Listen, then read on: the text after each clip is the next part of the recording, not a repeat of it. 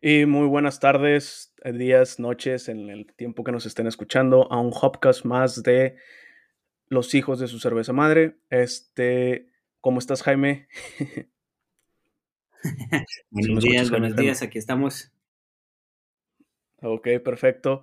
Este, pues muy buenos días a todos eh, los cerveceros o no tan cerveceros o no cerveceros que nos escuchan. Hoy vamos a empezar con un Hopcast, este vamos a desglosar realmente el líquido o lo que hacemos, ¿no? lo que es la cerveza artesanal, porque siempre eh, todos hablamos de cerveza artesanal, que estamos, que cómo se hace esto, cómo se hace un dry hopping, que cómo se agrega fruta, que lo que sea.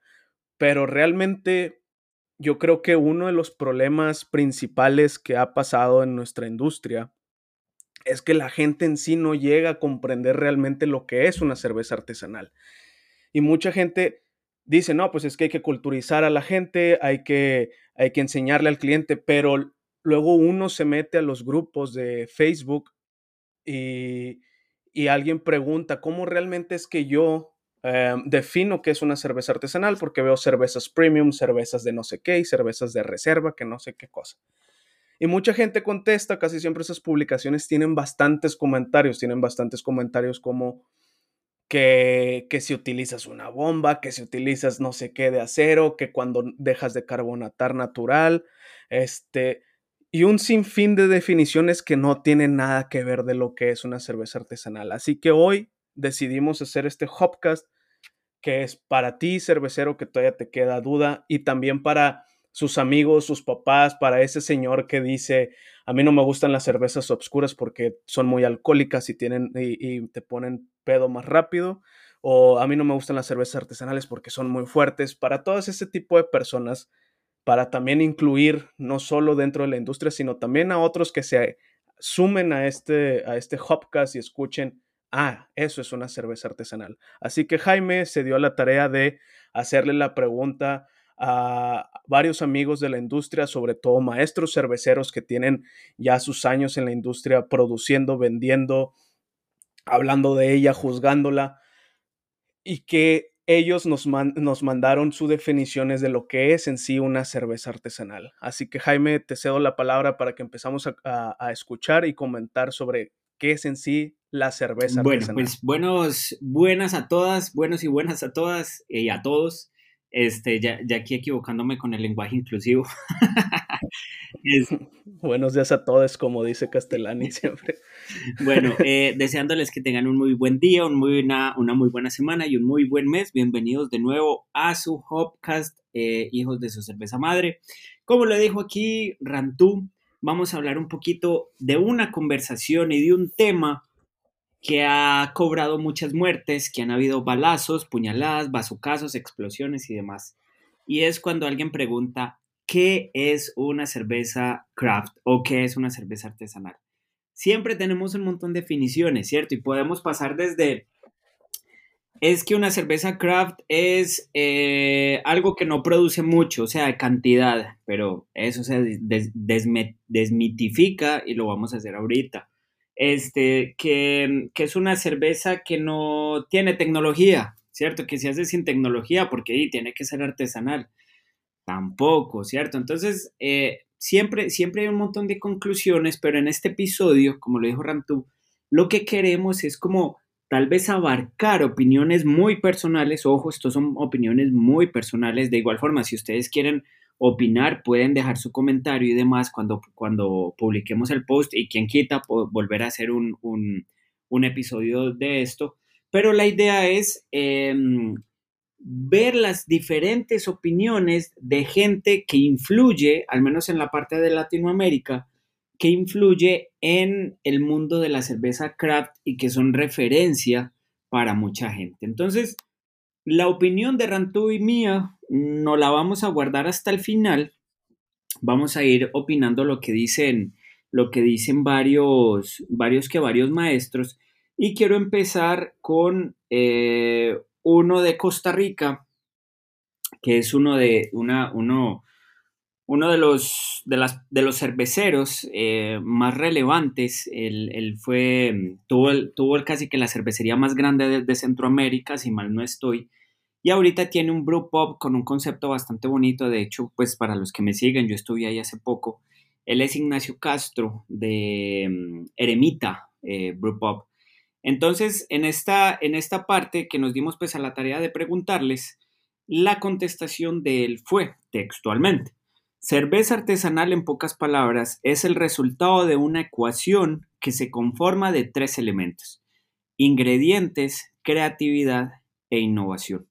Entonces yo quiero arrancar eh, diciendo que me parece que es una, una, una, descripción bastante concisa y muy acertada, porque, ojo, de nuevo, ¿cierto? Estas son opiniones. ¿Por qué? Porque él habla de ingredientes, pero no dice cuáles ingredientes, ¿cierto?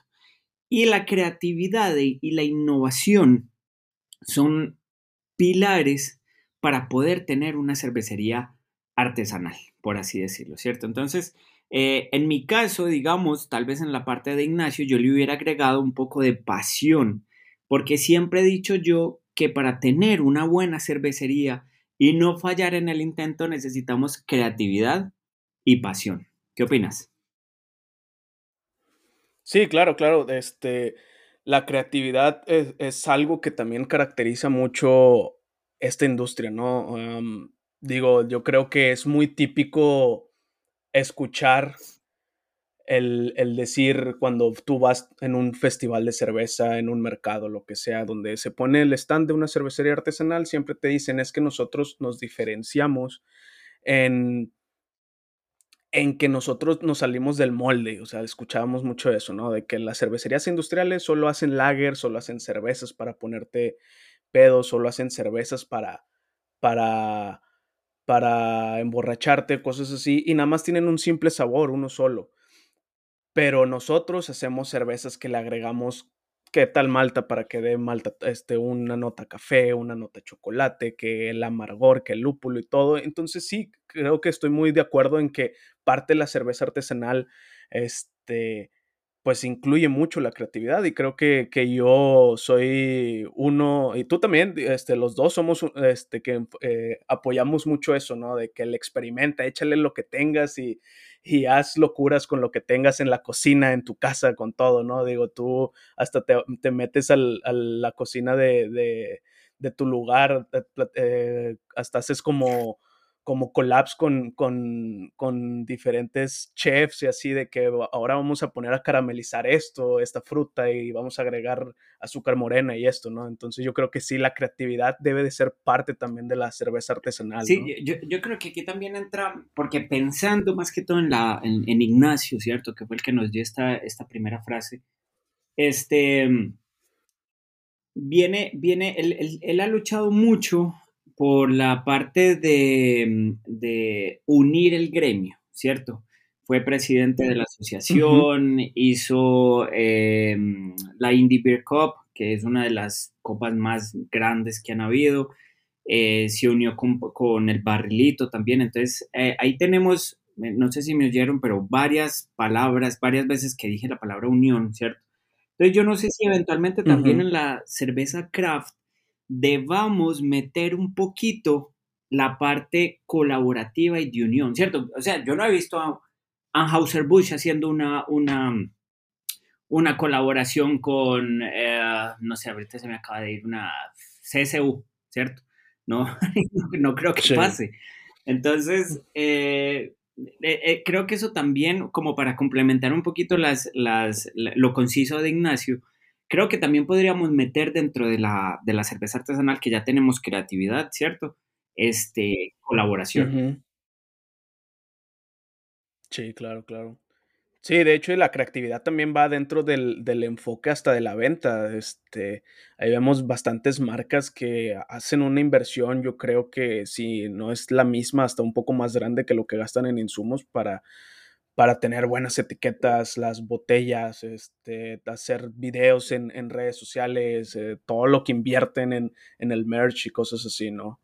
Este, pero bueno, vamos a seguir con las siguientes definiciones de los siguientes maestros cerveceros. Bueno, eh, tenemos a Jessie, también le pregunté a, a, Jessica desde, desde México, para tal vez los que no la conocen, ella es una cervecera también fulminante, ha ido a, de juez a, creo que a las competencias más importantes del mundo, tanto World Beer Cup, European Beer Star, Japan Beer Cup, eh, Brussels Beer Challenge, eh, bueno, o sea, eh, estamos hablando que es una crack, ¿cierto? Entonces, dentro de ella, pues también le preguntamos y lo que nos dijo fue lo siguiente. Desde hace un par de años dejé de utilizar el término cerveza artesanal, ve qué curioso. Ahora para mí, solo es cerveza y por supuesto puede haber distintos objetivos como hacer cervezas experimentales, cervezas muy alcohólicas, cervezas de temporada, cervezas muy ligeras, etc. Me gusta más llamarle así, solo cerveza. Cuando tuve oportunidad de visitar y pisar tierras cerveceras con tanta tradición y tanta historia, en donde se vive la cerveza todos los días, pensé a ellos no les importa, no les importa si tiene alguna denominación o división en específico. Solamente se preocupan por conservar la tradición y elaborar buena cerveza. Es parte de su vida y sin ninguna pretensión. Es un verdadero oficio. Y creo que ese debe de ser el objetivo. Elaborar buena cerveza, disfrutarla y hacer de ella toda una experiencia. ¿Qué opinas? Pues bueno, digo, separar, separar ya el término cerveza artesanal y solamente decir cerveza es algo, es algo realmente puedo concordar con ella en, esa parte, ¿no? Digo, a veces como que también la parte de decir artesanal como que le da cierto, no sé, a veces para muchos los puede atraer, para otros ahorita siento, sobre todo en el mercado latino, que como que lo, lo, lo estigmatiza. Ya hace un prejuicio, ¿no? Sí, sí, sí, ya hace un prejuicio, ya desde inicio ya la gente, si tú le dices cerveza artesanal, ve la parte económica, ahí está un poco más caro. y no solo eso, este siempre nos pasa, al menos digamos aquí en, Beer Factory, le, llega un cliente, uno le, le, ofrece y quiere probar cerveza artesanal, te puedo asegurar, el, más del 90% nos dice, no, eso tan amargo, no, gracias. O sea, es la percepción que se tiene de la cerveza artesanal. Sí, es algo, es algo que, que, que, ya en la parte, como vuelvo a repetir, en la parte sí en los países latinoamericanos también es muy como que ay, hay un prejuicio ahí. Y está interesante esa parte de quitar ya la palabra artesanal y sobre todo ella que, que este, pues sabemos, y lo acabas de mencionar, que viaja constantemente a diferentes competencias, diferentes países, tiene, tiene el primer contacto con, con, con otras industrias, ¿no? Y, cómo ver este, que hasta en ciertos países tal vez ya ni siquiera sea una diferenciación, simplemente es una cervecería como tal y no tiene por qué ser cerveza artesanal o industrial, que, que entendemos que nuestro lado de, del mundo lo, lo, hacemos también para diferenciarlos, de que no somos... De, de, por decir en México, no somos de Heineken, no somos de Grupo Modelo, o sea, somos nosotros una empresa pequeña, que trata de sobresalir, que, que lo, lo, manejamos en la, entre la familia, este, y les estamos dando un poco de nuestra cultura, de, nuestro, de nuestros sabores, de, de, de nosotros mismos en, en, en, un solo producto, ¿no? En una botella, en una lata, en un vaso. Sí, este, está... Sí, sí, sí, que, que, que, yo siento precisamente, el, como tú lo dices, es algo como muy, eh, ¿cómo se dice en español? Eh, algo como con muy, muy, eh, no arriesgado, pero sí como muy fuerte tal vez, muy aventado, no, ya dejar de usar la palabra craft, ¿cierto? Porque si bien puede ser un estigma, y en eso sí concuerdo completamente, y más que todo en Latinoamérica, pues también es una forma de diferenciación, ¿cierto? Entonces, em, si fuera diferente a Latinoamérica, y podemos hablar, claro, Japón, Alemania y demás, allá creo que ni siquiera se menciona la palabra craft, ¿cierto? Eh, cada quien hace su cerveza, inclusive en, en, Bélgica, ¿cierto? Eh, no, no, creo que no se menciona la palabra, la palabra craft. Pero entonces más bien podríamos como traducirla o transformarla a que el craft pasa a ser una cultura, ¿sí? Porque si, buscamos la definición, craft eh, es, eh, o artesanal es hacer algo con métodos rudimentarios. Y esta parte rudimentaria lo que nos dice es que ni siquiera con electricidad se puede hacer. O sea, el pan artesanal que vemos en las panaderías no es artesanal, ¿cierto? Entonces ya de por sí la definición eh, creo que no, creo que no, creo que no entra. creo que ahorita a la palabra artesanal se le ha dado un significado nuevo y yo creo que lo podemos ir transformando entonces a que es una cultura, ¿sí? La cultura craft, porque entonces sí, eh, en la cultura craft se hace cerveza y se hace cerveza de muchos estilos. Y ahí creo que sí podemos encerrar em, varios países donde la cerveza artesanal ni siquiera tiene relevancia. Sí, sí, sí, sí, y de hecho eso de la parte rudimentaria es lo que como que a mí me, siempre que veo un comentario es como un, un piquete, ¿no? O sea, es como un golpe en el dedo chiquito de que no, es que dejas de, cuando dejas de fermentar natural, cuando ya lo haces por inyección de CO2, cuando, y yo le digo, entonces, hay unos, uno vez, una vez leí de que a mí me gusta mucho tal cervecería de tal estado, este, pero ya dejó de ser artesanal, entonces ya no me gusta mucho y, y, yo sé cuál cervecería es, ¿verdad? Entonces dije, ¿cuándo dejó de esta cervecería de ser artesanal? Pues sí, sigue siéndolo. No, es que ya se expandieron y por eso ya no son artesanales. Y les dije, no tiene nada que ver eso, o sea, no tiene nada que ver. Entonces sí, mucha gente es como que no, eh, si no dejo madurando mi blonde ale por seis meses, entonces no es artesanal. Exacto, exacto, exacto. En, en, en, los tours y todo que, que yo doy, siempre está esa pregunta, ¿cierto? Bueno, ¿qué nos, nos diferencia de lo artesanal a lo industrial? Y todo el mundo empieza a decir, bueno, la primera, em, que no pueden producir tal cantidad, ¿cierto? Entonces, yo siempre el primer ejemplo que, caigo acá, y creo que es algo muy polémico, ¿cierto? Eh, Samuel Adams. A lo que yo tenía entendido, Samuel Adams, o al menos la Brewers Association, tiene que estar cambiando constantemente sus parámetros de maximidad productiva porque Samuel Adams los rebasa. Entonces, Samuel Adams todavía es artesano. Ahorita se unió con Dogfish Head, se, se, fusionaron y crearon una cervecería artesanal, pero, o sea, gigante. O sea, inclusive hay veces hasta más, más grande que algunas cervecerías industriales de otros países. Entonces, podemos concordar que la cantidad de producción no define a una cerveza artesanal. Sí, exacto. Ahí es la, la primera parte que ya vamos a ir este, desglosando como, como, como un pequeño rompecabezas, ¿no? De parte por parte. Yo creo que ahí ya empezamos con, la primera parte, que, el, que la cantidad de producción no te va a definir todavía como cerveza artesanal. pero ahorita vamos a ir más adelante enfocados más en y nada más como para que la gente también vea por qué la producción no define em, el, término, pues eh, si entra dentro de la categoría o no, llamémosle, es porque no necesariamente, o sea, obviamente producen mucho y, y pues porque la gente las consume, ¿cierto? Pero Hablamos de mercados, o sea, yo no puedo comparar, es, algo muy subjetivo porque yo no puedo comparar el mercado centroamericano con el mercado estadounidense, por ejemplo, ¿cierto? Allá, allá tenemos un mercado en un solo país mil veces más grande donde podemos vender mucho más y tener equipos más grandes. En Centroamérica esa venta, llegarle a esa cantidad de gente, inclusive la, igualar a la gente de solo un estado, nos toca exportar a los diferentes países de, Centroamérica, ¿cierto? Entonces, ahí no, no, podemos limitar em, el tamaño de nuestros tanques porque sencillamente no tenemos a quién venderle, punto. Entonces, ahí no es, e, es por eso que la cantidad de producción no entra. Si bien está definida, creo yo que nunca va a ser relevante. Ok, sí, sí, sí.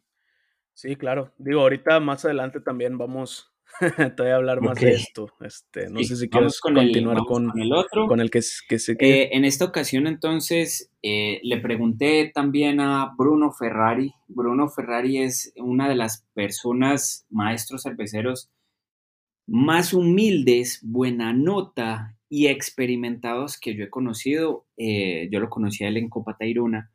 Bruno Ferrari tiene la cervecería Berlina, que es la única cervecería, tengo entendido yo, dentro de la Patagonia en Argentina. O sea, si ustedes pueden seguirlo ahí en Instagram y demás, tanto a la cervecería como a Bruno, las fotos que pone, por ejemplo, cuando cae nieve y se cubren los tanques y se ven los árboles y los nevados, es algo brutal.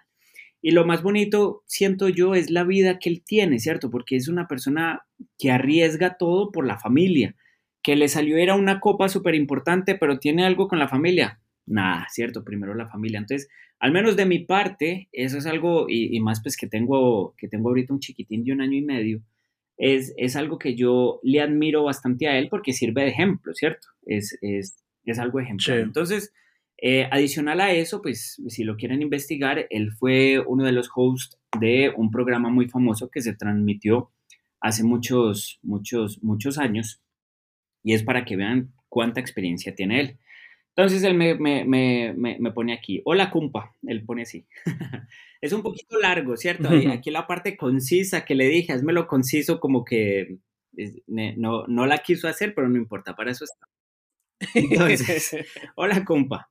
El craft en la birra es un movimiento imparable. Entonces, ojo, ya estamos hablando de movimiento y cultura, ¿cierto? Ya, ya, ya, ya nos estamos yendo de la botella o la lata per se.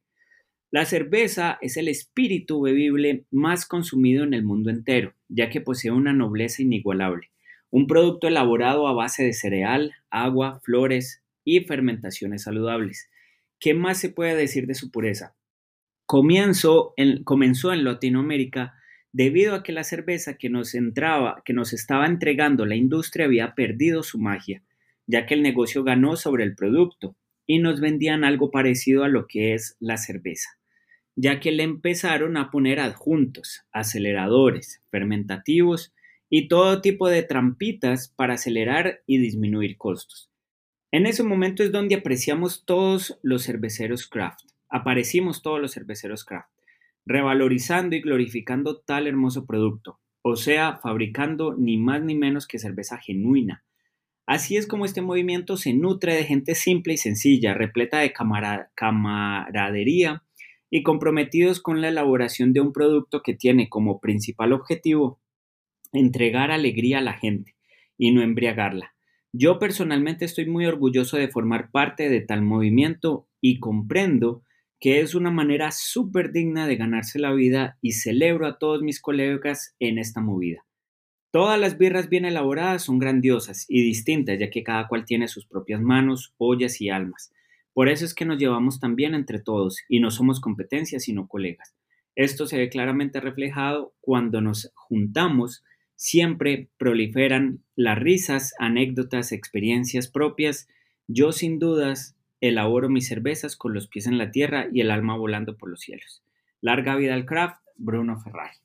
Entonces aquí podemos, podemos sacar varias cosas, ¿cierto? La primera, estamos hablando entonces de un movimiento, ¿cierto? Que creo que es súper acertado, como lo dice Bruno, que como lo pudieron ver ahí en las palabras, habla de mucha alma, pasión, inclusive poesía, ¿cierto? Estamos hablando de algo, de algo muy poético y comprendo igual. Entonces, también nos habla un poco de las trampitas para acelerar y disminuir costos, ¿cierto? Donde el negocio em, sobrepasa, ¿cómo fue que lo dijo aquí? Ganó sobre el producto. Entonces, de, nuevo quiero poner un poquito sobre la mesa esta fusión que tuvo Sam Adams con eh, Dogfish Head, porque si bien creo yo que todas las cervecerías son negocio, de algo tenemos que comer, de algo tenemos que vivir, este, siempre hay que mantener ese espíritu. Entonces, yo no sé si eventualmente ya Sam Adams y Doc Fishhead este, pasaron ese límite, ¿cierto? Porque son dos cervecerías muy distintas. Yo veo, por ejemplo, a Sam Coglioni, o como se, como se pronuncia el apellido, nunca lo he pronunciado bien, eh, haciendo videos, explicando, o sea, uno, uno lo siente, ¿cierto? Uno lo siente como parte. Más sin embargo, Sam Adams, no, de vez en cuando uno, uno, uno ve a este señor eh, en alguno que otro videito, pero hasta ahí. Y no estoy diciendo que necesariamente haya que aparecer en un video para sentir esto, pero se transmite al fin y al cabo, ¿cierto? Sí. Entonces, entonces no, sé, hasta dónde, digamos, ese, ese entra el límite. Sí, digo, hablando exclusivamente de ese ejemplo, ellos ya son un monstruo, digo, ya ellos son el unicornio, ¿no? Dentro de, nuestro mundo. Es como, como ir pasando niveles y llegar a ese nivel ya es, este, pues digo, eh, ya, Sam en, su, en, su, en su ejemplo ha pasado bastante tiempo, todavía tiene esa foto, a veces publica esa foto de cuando él está arrastrando su, su brew house, creo, este, por la calle bien joven y pues ahorita ya es toda una personalidad y todos lo conocemos, ¿no? Digo, si estás en este, en este mundo tienes que conocer sí o sí la marca Samuel Adams y la marca Dogfish. Este, y, con, y hablando exactamente de, la opinión de, Bruno, que digo, yo creo que, que, que eso podría ponerse en un, en un, en un blog de, de, poesía o una oda a la cervecería, ¿no? Este, Con todo lo que nos, nos dijo. Este, y sí, digo, se nota esa parte de que al fin y al cabo podríamos decir que los cerveceros llegan a ser hasta cierto punto como, como un artista. De hecho, tú lo mencionaste ayer en, tu, en tus historias en Instagram que, que, que fuiste a visitar em, una exposición donde participa tu, tu papá este, y muestra, muestra su arte. Y tú dijiste también, yo, eh, toda la familia somos artistas y si, si yo me considero artista por, por hacer cerveza, ¿no? Entonces, entonces, sí, de cierta manera, muchos nosotros los cerveceros a veces esa es nuestra manera de expresión, ¿no?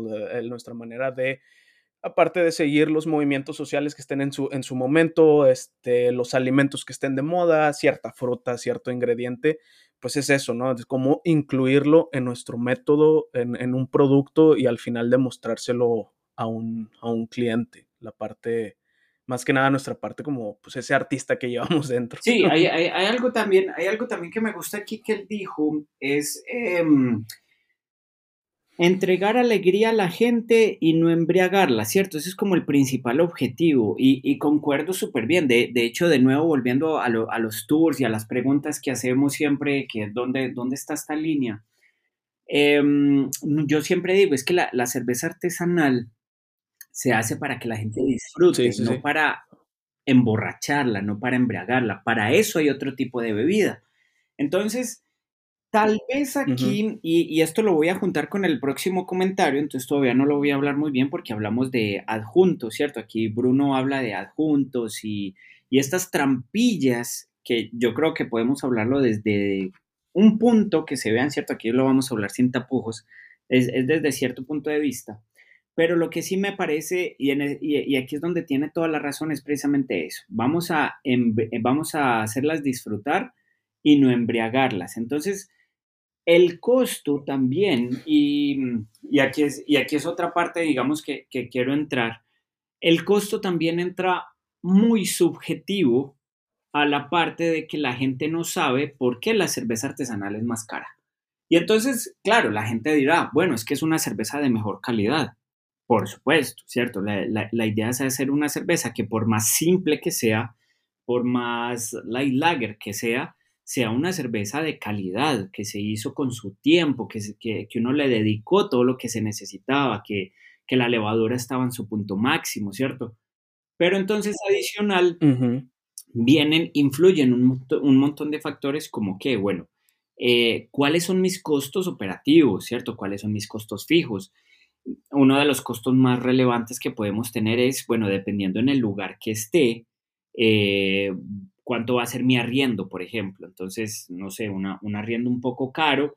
Entonces digo yo, bueno, no voy a pagar un arriendo tan caro, me voy a ir a una zona más alejada para pagar un poco menos. Pero entonces, ¿qué pasa? Me voy a una zona más alejada, pago menos arriendo, pero me llega menos gente. Entonces, eventualmente tengo que costear eso porque no voy a vender tanto. Entonces, em, le subo un poco el precio, ¿cierto? Entonces, así es como podemos ir viendo que la cerveza artesanal eventualmente siendo un negocio de masividad, y eso sí lo tenemos todos claro, ¿cierto? Una, una cervecería no subsiste si hace poquitas cervezas. Em, tiene, hay que tener en cuenta que todos los costos son variables dependiendo de la cena, de la zona y del país en donde esté. Aquí, por ejemplo, en Costa Rica eh, es más barato importar cerveza que producirla local, ¿cierto? No tiene ningún sentido pero está. Entonces, claro, hay, hay unas cervezas que se venden por cinco veces menos el valor que nos cuesta a nosotros producir una cerveza artesanal. Entonces, pues llámese artesanal, ¿cierto? Entonces, sí, sí quería dejar como un poquito claro tal vez la parte de costos, tal vez más para la gente que nos oye y que no hace cerveza, porque ese es uno de los grandes peros, ¿cierto? Ah, es que la cerveza artesanal es mucho más cara, pero uno no lo ve cuando van a comprar, no sé, un whisky, un vino o algo así, que es un vino caro, un whisky caro. Ah, bueno, sí, pero ¿por qué si compran eso? Porque entonces no, no siguen comprando el vino o el whisky barato, ¿cierto? O con el café inclusive. Entonces esta tal vez es la parte premium que tenemos que sacar nosotros y enseñarle a la gente que cuando usted se va a tomar una cerveza artesanal es porque se hizo con ciertas características, ciertos procesos que le van a dar a usted una mejor categoría.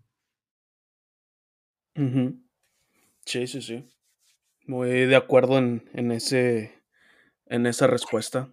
Y pues bueno, continuamos con, el, con la opinión. Listo, entonces, em, en, la, en la próxima le preguntamos a una gran amiga, colega también de aquí de Costa Rica, eh, que se llama Glenda. Ella, junto a su esposo, fundaron Dirigo Fermentory, que es un brew pub eh, que queda muy cerca del aeropuerto de Costa Rica, y digo aeropuerto porque Costa Rica es muy pequeño, entonces es un país que solo tiene dos aeropuertos internacionales. Entonces, el aeropuerto principal está, está pues en San José, en Alajuela precisamente, y ellos están por ahí. Eh, lo bonito de ellos es que empezaron un negocio que es, se puede decir que es pequeño, pero ya les está tocando maquilar en, en cervecerías más grandes por su, por su qué, por su venta, ¿cierto? Entonces, eh, esto es otra parte bonita que viene cuando uno está creciendo. Y adicional, ellos se especializan pues en cervezas, obviamente, y en kombuchas. Entonces, y hacen muy buenas kombuchas. Entonces, para nosotros en Dirigo Fermentory, cerveza artesanal es la cerveza que se hace utilizando productos naturales y de calidad, aprovechando procesos que se dan naturalmente y respetando sus tiempos, en lugar de utilizar productos y procesos artificiales para acelerar la producción y que el producto tenga una duración más prolongada de la natural y así satisfacer a un mercado masivo. Entonces, yo, yo creo que aquí Glenda se concentró mucho precisamente como lo decía ahorita Jesse, ¿cierto? En, bueno, en mi proceso, ¿cierto? Yo simplemente voy a hacer cerveza cuidando mis procesos y demás. Y aquí también lo junto un poquito con lo que dice Bruno de la parte de, de, las trampillas, ¿cierto? Que era el otro tema que yo les quería hablar ahorita. Y aquí, como les dije, vamos a hablar sin tapujos ni nada. Entonces, ¿qué utilizamos? E, es más, vamos a hacer la pregunta así. En la cultura craft, ¿qué podemos y que no podemos utilizar. Creo que esa viene ahí siendo como la pregunta porque tenemos muchas opiniones, ¿cierto? Que nos van a definir, bueno, ¿podemos o no podemos hacerlo? Es que, por ejemplo, a ver, em, un ejemplo concreto creo yo puede ser el colorante verde de, San Patrick's, ¿cierto? ¿Qué opinas tú del colorante verde? Pues como lo mencioné en el primer Hopcast, yo lo utilizo y no voy a estar en contra de utilizarlo. Sí, este, pero lo utilizo por esa ocasión especial, no porque yo en un futuro ya quiera siempre estar utilizando colorante, ¿verdad? E, este, realmente yo siempre voy a buscar, obviamente, que, los, que las maltas, em, las frutas me, me den ese color que yo espero y que den ese color naturalmente, ¿verdad? O sea, digo, como, como estábamos hablando a veces, hemos hablado de que ciertos berries, em, pues uno pensaría que te daría el color que tú ves cuando ves la fruta, pero ya una vez hecho puré por cuestión de pH y todo, da otras, otras tonalidades y eso es la cuestión natural. Y hablando específicamente de, del colorante verde para un St. Patrick's Day, pues yo lo utilizo por la cuestión del evento, por, porque es la, la, ocasión, ¿no? ¿no? No de que todos los días le voy a estar poniendo colorante amarillo para hacerla más amarillo a una lager o algo así, ¿no? O un, o un, o un negro para no, utilizar maltas tostadas. Yo, creo que aquí podemos ir tal vez desglosando ciertos ingredientes que, que, que, tal vez pueden entrar como en polémica. Entonces, obviamente, digamos, hablamos del colorante, ¿cierto? El colorante verde. Este, en mi caso, yo probé la matcha, probé la, la, esta alga, no me acuerdo el nombre, y... La, eh, espirulina, creo que es que se llama. Sí, creo que sí. En los dos, el color verde es horrible, ¿cierto? Y después, en los dos, hay unos sabores vegetales un poco mineralosos que, a mí no me gustaron. Es para un día en específico. Entonces, bueno, al, al final volvemos de nuevo a lo mismo. Es un negocio, tenemos que vivir de él y por un día al año que se celebra, bueno, vamos a echarle colorante verde para que se vea bonito y sea un, una innovación para la gente. Esto no quiere decir, como tú lo acabas de, de, explicar muy bien, que yo vaya a usar el colorante verde para vender masivamente, porque creo que ahí entonces ya no salimos, a excepción de, la masividad eh, que se unió arriba en Estados Unidos, este, ya nos salimos un poco entonces de la, de la, de la cultura craft, ¿cierto? Em, después entonces, bueno, hablamos de los colorantes. Yo ahorita entro aquí un poquito con los extractos y los saborizantes. ¿Por qué? Porque muchas veces, y, vamos a poner, digamos, por ejemplo, no, no sé, un poco como la vainilla, ¿listo? La vainilla tiene varias cosas. Las vainas son súper caras, al menos aquí en Costa Rica hay veces ni se consiguen. Entonces, ¿qué pasa si yo estoy haciendo una cerveza que necesita vainilla, nuez, eh, ¿qué más? No sé, pongámosle un banano, eh, algo así, ¿cierto? Que estamos haciendo una, una high beer. Y cuando yo voy a agregarle vainilla, eventualmente veo que la mejor formulación es con extracto, no con la vaina de la vainilla. ¿Qué piensas ahí? Sí, no, yo soy muy fanático de utilizar este concentrados, extractos y saborizantes. Digo, al fin y al cabo, estos productos se, hicieron para, para darle una estabilidad al producto. Y hablándolo ya de la parte comercial, si tú vas a estar este, distribuyendo cervezas, si tú vas a estar este, simplemente no solo distribuyendo fuera de tu ciudad, simplemente por el hecho de empacar tu cerveza, sea en lata o en botella, tú tienes que tener tratar de mantener y crear una buena vida de anaquel en tu producto, porque tú no sabes saliendo de tu cervecería cómo traten la gente tu producto. Hay gente que la deja en el carro, hay gente que, que la deja en su alacena porque cree que se ve bonita y después ahí andan, no sé, mandándole fotos a las cervecerías de que, oye, me explotó, ya no sabe buena, o cosas así, o ya está oxidada, cosas así. Todo eso se tiene que ver en la cuestión, en la cuestión de la estabilidad del producto. Y no olvidemos que los concentrados o extractos simplemente son eso, es el sabor concentrado o la extracción del sabor mediante un proceso de maceración de un producto donde se utilizó un, vehículo, normalmente es el alcohol, para poder extraer el mayor porcentaje del sabor. Entonces, hay muchos productos que nosotros queremos utilizar que si utilizas el producto normalmente natural como es, o te puede dañar el equipo o principalmente la cerveza.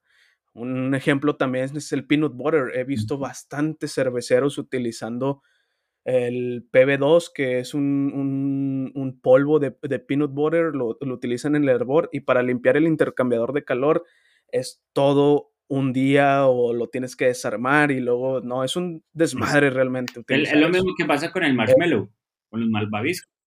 Sí, sí, sí. O, sí, claro, utilizar malvavisco que, que porque que porque quiero utilizar hacer una cerveza que sepa a bombón y lo que no sabe la gente y que siempre lo, lo que hasta se me hace raro a veces que no lo sepan es que el bombón en sí es un dulce que tiene saborizante de bombón. Entonces, si tú utilizas malvavisco en helado caliente, lo que estás eh, haciendo es como hacer un proceso de, de por decir que estás agregando dextrosa, que es un, un, azúcar fermentable que te va a dar más alcohol y hasta te puede de, dar una sensación de, de menor cuerpo en el producto final. Entonces, también cuando se utiliza maple, cuando se utiliza ciertas mieles y todo eso, ¿no? Entonces, yo estoy muy a favor del uso de concentrados y extractos y hasta ciertos puntos también saborizantes. Digo, hay mucha gente y hay ejemplos que yo lo doy en, en mi webinar que es de quieren hacer cerveza con pastel, quieren hacer cerveza con, con, con cierto producto, este, sí, pues pastelitos, ¿no? Y al final que tienen una cerveza que tal vez se contaminó, ácida, mala, un color horrible. Y todo esto porque quieren utilizar el producto principal, porque lo vieron en algunas fotos de cervecerías como Omnipolo, principalmente. Hay una, este, foto, no, me acuerdo de quién es, que era una foto de, de, alguien agregándole pollo frito en maceración a una cerveza. Así, el pollo frito, pues, KFC brutal, recién salido de la caja. Y todo el mundo era como, bueno, en un principio fue como, no quiero hacer eso, güey, sí. Y ya después, de toda la gente cuando se postea esa foto es como, madre, pero no, o sea, es imposible, eso fijo es solo mercadeo, eso no va a pasar. Sí, sí, sí, sí, es lo que les digo. Ustedes vean, o sea, cuando le ponen donas y cosas así, es que quiero sabor a dona. Hay saborizantes de dona, no utilices realmente la dona porque la dona tiene bastante grasa, aceite que te va a dar un producto horrible. También hay una foto de Omnipolo donde tiene los panes de hamburguesa con papas fritas y quisieron una, una sour con, con papas fritas. Ajá. Yo la probé y nada más sabe como una gose normal, o sea, así, nada más, nada más sabe una cerveza salada y ácida. Ok, no, no me digo, es que no, estos me, cua- no me desprestigies a Omnipolo, por favor, ok.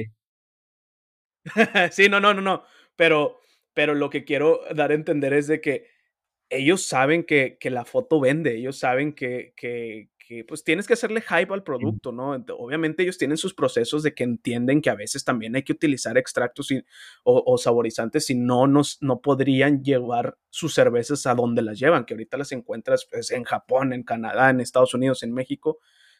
Para eso tienen que, ellos obviamente tienen este, estudiado esa parte de de, de, la estabilidad del producto. Entonces, si tú el día de mañana, cervecero que me estás escuchando, quieres hacer una cerveza con este tipo de ingredientes, busca la primera, si hay concentrados, hay jarabes, los mismos que se utilizan en cafeterías como Starbucks y cosas así.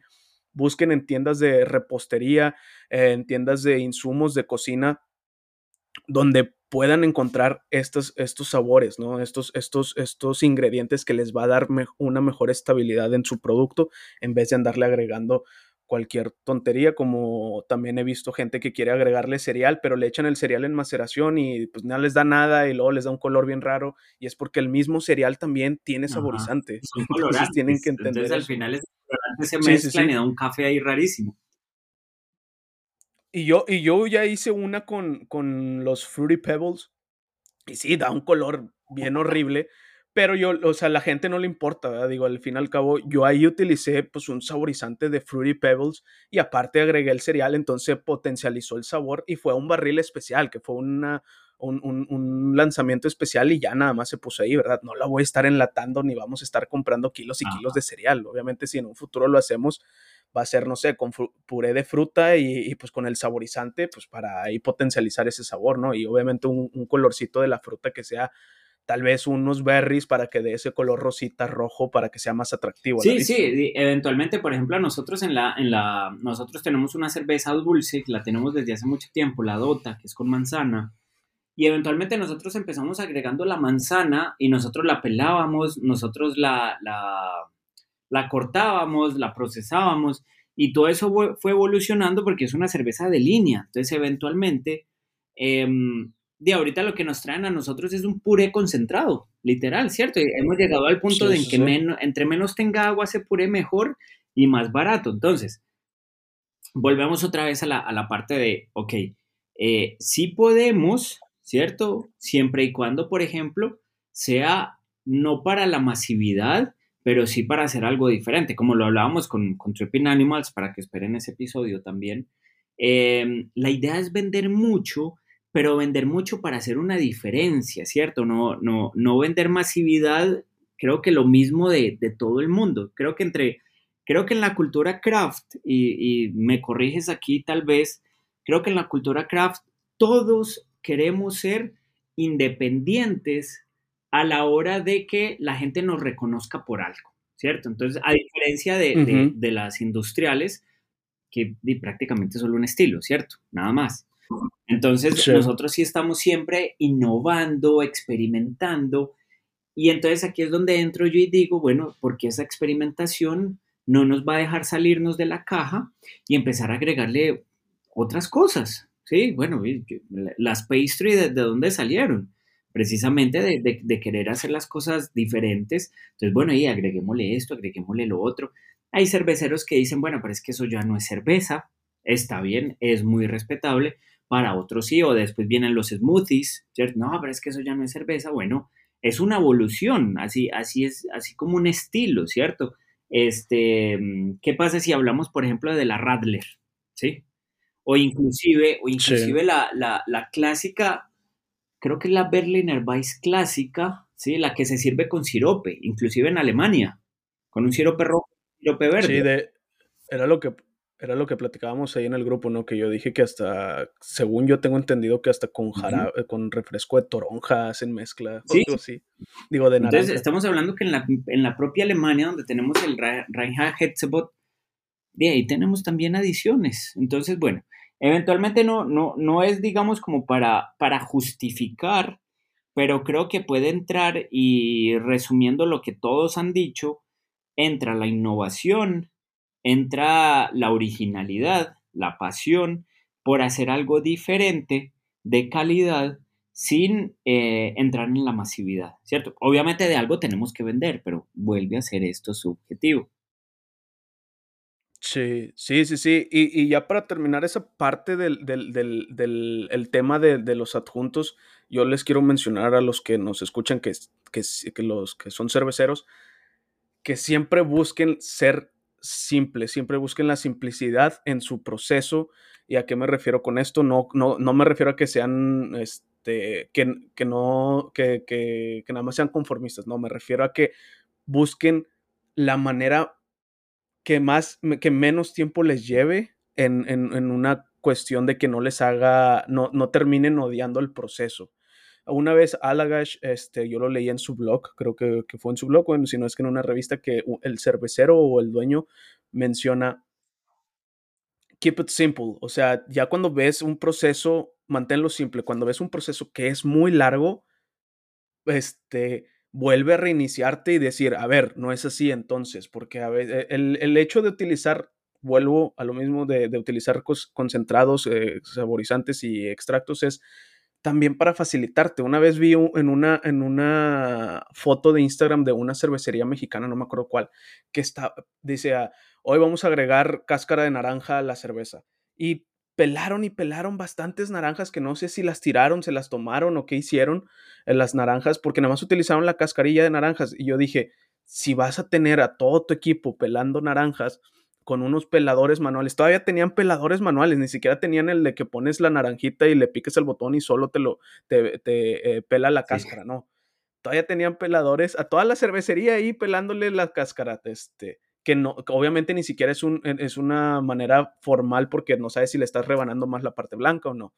Entonces, para esto ya existen aceites también que, que, que aquí me, me, tengo que dar a entender también que no deben de utilizar nunca algo que sea base aceite, pero existen el, el, el famoso aceite de, de, naranja que sí, te puede quitar un poco la retención de espuma, sin embargo, eh, si lo utilizas más en productos como sours y así, que a veces por, la, por el pH te, te, la retención de espuma no es tanta, entonces no afecta del todo, ¿verdad?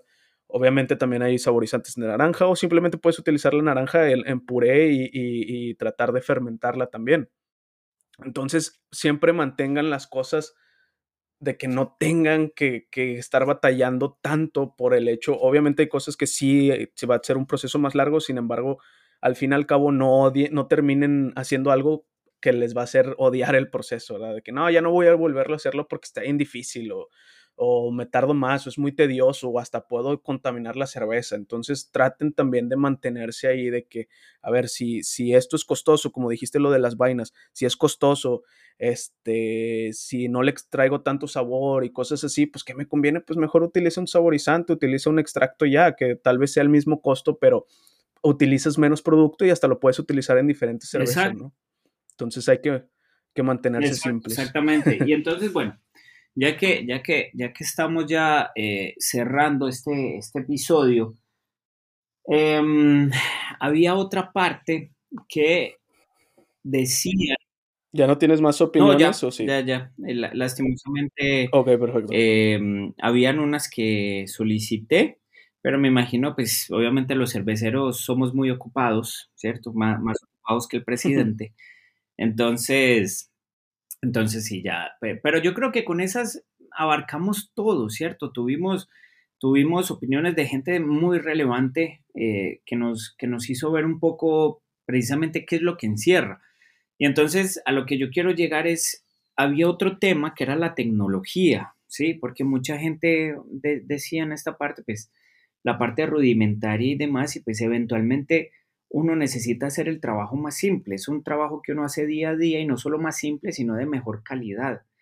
A eso que, a eso que uh -huh. me lleva uno. la tecnología que podemos ir, ir, ir, que ir, ir teniendo con, con, lo que va pasando de, de, de, los años y eso no es malo. O sea, si eventualmente en un futuro yo voy a tener una máquina que me extrae todos los tiols de un lúpulo, y venga para acá, ¿cierto? De unas, sin, sin pensarlo. Y después uh -huh. viene la parte de, bueno, la tecnología en su parte también de, de, ayudante para mejorar la calidad, pues nos presenta también como las pastillas Weirflock, nos presenta también como la, el Silica, el Biofine, ¿cierto? Que eventualmente podemos estar hablando que no es natural, ¿sí? Per se, pero nos ayuda a tener una cerveza más estable, una cerveza más bonita, más llamativa, siempre para, eh, de, para, para darle mejor al cliente, ¿cierto? Para que el cliente consuma un poco más y atraerlo. Uh -huh. Entonces, yo no sé si relacionar las frutas, los adjuntos y las adiciones con estos ingredientes, porque cada vez salen más, cada vez salen más ingredientes, cada vez salen más filtros, cada vez salen más pasteurizadores, ¿cierto? Cosas mucho más sencillas y técnicas. Entonces, no sé qué opinas ya de estos procesos y demás que lo que nos ayudan es a tener una cerveza más estable, porque yo lo refería únicamente sí, en la parte de masividad, nada más, pero ¿qué opinas? Sí, digo, el, el, el, todo vuelve a lo mismo, ¿no? De la parte de que queremos hacer negocio um, y, y, la tecnología no debe de estar peleada con, con el hecho de ser uh, una cervecería craft, una cervecería artesanal. Este, tenemos que entender que la cerveza es parte de una industria y es una de la industria de los alimentos y como todas las industrias en este mundo, todas deben de tener sus regulaciones y deben de tener sus buenas prácticas. Entonces, el hecho de que nosotros invirtamos como cerveceros en, en, en, en, equipo más sofisticado, más, con más tecnología, con las actualizaciones, tal vez hasta un poco más costosos, es por el hecho del tiempo, que el tiempo es dinero, este, este, la segunda es la seguridad y la tercera es la estabilidad de, de, tu producto. Y creo que son las tres cosas importantes dentro de un negocio que debe de, que es exitoso, ¿no? Que se puede mantener por sí solo. Este, poder ahorrar tiempo sin tener que estar teniendo horas y horas a tus trabajadores ahí, que también dándoles muchas horas de trabajo a veces pues puede influir hasta en su vida, ¿no? Hasta en su vida personal, en su vida con su pareja, con, con no querer tal vez ya ni siquiera ir a trabajar o, o una cuestión de estrés, que, que, todo eso es una bola de nieve que va cayendo y que, que, hay todo un detrás de por el simple hecho de no facilitarle de cierta manera la vida a tus trabajadores o, o, o el, el, proceso. El segundo que, que dije fue la, la, la cuestión de estabilidad la estabilidad del producto es importante también para poder decir que tu cliente diga, ellos son, tienen, son una cervecería de calidad porque lo, todo lo que me ofrecen es bueno, nunca, no ando con que, ay, es que ahora se me contaminó, ahora se me sobrecarbonató, ahora salió así, que nunca es lo que ellos querían. Entonces, a la par, ahí vas a ir perdiendo clientes de, de, lo que de lo que estás de, de, por lo que estás vendiendo, ¿no? O puedes ir ganando si tienes buena tecnología. Y tercera y la más importante, pues es la seguridad. La seguridad ante todo, este, al fin y al cabo estás eh, tratando con químicos, estás tratando con, con presiones, estás tratando con, con, gases. Entonces, pues al fin y al cabo sí, una cerveza artesanal como tal no se va a contaminar de que, de que le salga hongos que, que, que no queríamos como en la leche o en un queso o en, en, en un alimento que a veces dejamos por ahí o, eh, este, sino que se echa a perder como tal. Sin embargo, pues la seguridad e integridad de, desde de tus trabajadores y hasta mismo el cliente que si no le diste una cerveza que era estable y explotó el, el, la botella, ese vidrio puede, puede dañarle, ¿no? Puede cortarle, cosas así, que, que sí ha visto casos de gente de que, oye, esta cervecería me, me dio este problema y pues, pues me corté con la botella o, o tuvo un accidente. Exacto, exacto. Y, bueno, y creo que de, un tema que tal vez podríamos dejar, yo creo que para un episodio más adelante, es la parte de la independencia, ¿cierto? La verdadera independencia, porque viene de nuevo algo muy subjetivo y es la parte de, bueno, en Estados Unidos se acepta que eh, un Big Brewer tenga, un Big Brewer, perdón, Big Beer, tenga, tenga cierto porcentaje de participación en una cerveza artesanal. Ya después de ahí, ya... Eh, ya no es artesanal, ¿cierto? Entonces entra una definición política dentro de estatutos, igual por ejemplo aquí no sé en México ni nada, pero en Costa Rica no se permite nada, ¿cierto? De nuevo pongo el ejemplo del gigante de allá, bueno, no son Big Bros, pero son masivos y se unieron. Entonces... En, en, México es el, creo que para seguir siendo cerveza artesanal debe de ser, este, no puede ser dueño de más del 25% de tu cervecería. Exacto, y, y si ya vemos un 25%, no sé, si llega un Big Brew con un músculo distribuidor brutal, dice, bueno, y yo compro ese 25% y les doy todo el músculo distribuidor, o sea, lo, llevo a todas partes, pues ya hay, hay, una, hay una diferencia muy notable y muy diferente, ¿cierto? Entonces, pero creo que eso puede ser como para tema para otro podcast, para que la gente lo, lo que lo se entusiasme y empiece a opinar. No sé qué piensas. Sí, de hecho ahí estaría, estaría bien si, si buscamos a algún invitado cervecero que, que trabaje en una, en una cervecería de, de estos tamaños, ¿no? De, de estos volúmenes impresionantes, tío.